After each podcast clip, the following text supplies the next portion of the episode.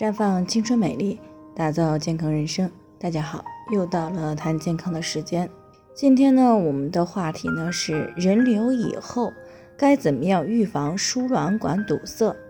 那昨天呢，听众刘女士过来咨询，说她目前怀孕三十八天了，准备周末呢去医院做人工流产手术，但是呢，看到网上有很多人都说人流以后呢会造成输卵管的堵塞。她很担心会影响到以后再要孩子，所以呢就想知道人流以后呢有没有什么方法可以预防？那确实啊，随着社会的发展呢，性启蒙的年龄呢是越来越年轻化了。不少年轻人呢在没有结婚前就已经开始同居，再加上呢安全意识淡薄，结果呢就造成了近年来年轻女孩子的流产人数和流产频率呢。逐年增加，而如果人流前后没有注意好呢，就很容易造成输卵管的堵塞。那临床数据显示呢，在不孕的女性当中呢，很多都是输卵管堵塞而造成的。那么人工流产以后出现输卵管堵塞的原因到底是什么呢？那这个其中呢，最为常见的诱发因素呢，就是手术以后的盆腔感染。那一旦术后盆腔发生了感染，诱发了附件炎，输卵管里面呢就会出现大量的炎症性渗出液，而这些渗出液呢具有很强的粘性，是很容易使输卵管管腔粘连在一起，造成堵塞。那在粘连初期呢，一般还处于四粘四不粘的状态。那如果这个时候呢，能够及时的加快创伤的修复和渗出液的吸收。并尽快的恢复输卵管正常的蠕动性，那么输卵管呢还是很有希望重新通畅的。而造成输卵管彻底堵塞的原因，主要就是盆腔出现感染时呢没有及时的彻底的治疗。那既然盆腔感染是罪魁祸首，那么接下来我们就看看哪些因素可能会造成手术以后的盆腔感染。首先呢就是人流手术前呢有严重的妇科炎症。在没有彻底消炎，在器械进入到宫腔时呢，病原菌就会随着器械进入到盆腔而造成感染。其次呢，是手术以后抗感染的药物服用完了以后呢，在宫腔的创伤还没有完全修复之前，隐私处的卫生做的不到位，或者过早的同房，这样呢也会把病原菌带入到宫颈，然后呢经宫颈上行感染到盆腔。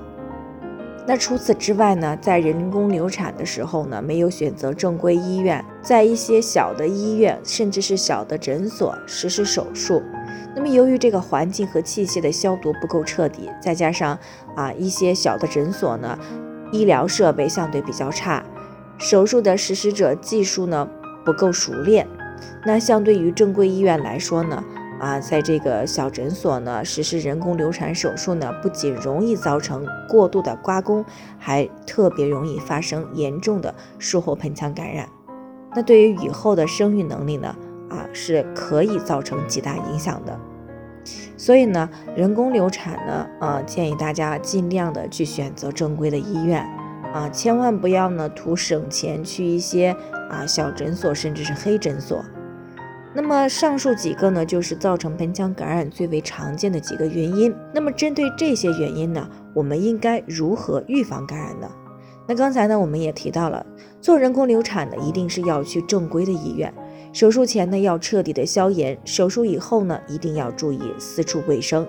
并且呢，一定要忌食辛辣刺激性的食物。啊，一个月之内呢，不要同房。除此之外呢，一定要按照医院的啊医嘱。服用一些消炎药，那除此之外呢，一定要按照医生的医嘱服用一些消炎药，啊，也不要擅自过早的去停药。而且呢，为了帮助抗炎以及手术以后渗出液的吸收，那么呢，也可以在腰腹部呢进行艾灸，或者呢是一个红外线的照射。再者呢，为了尽快的恢复输卵管的蠕动功能，啊，最好的呢及时去进补。快速的把气血营养以及卵巢的功能恢复，毕竟呢，卵巢分泌的激素对于输卵管的蠕动呢是有调节作用的。那么人工流产以后，如果做好了这些呢，啊，一般是不会出现急慢性盆腔炎以及输卵管炎的。那么这也就大大的降低了人工流产以后输卵管堵塞的概率。最后呢，还是要提醒大家，每个人的健康情况都不同，具体的问题呢要具体分析。如果大家也有健康方面的问题想要咨询的，可以关注微信公众号“普康好女人”，添加关注以后呢，回复“健康自测”，健康老师呢会针对个人的情况做系统的分析，然后呢再给出个性化的指导意见。这个机会呢还是蛮好的，希望大家能够珍惜。今天的分享呢就先到这里，我们明天再见。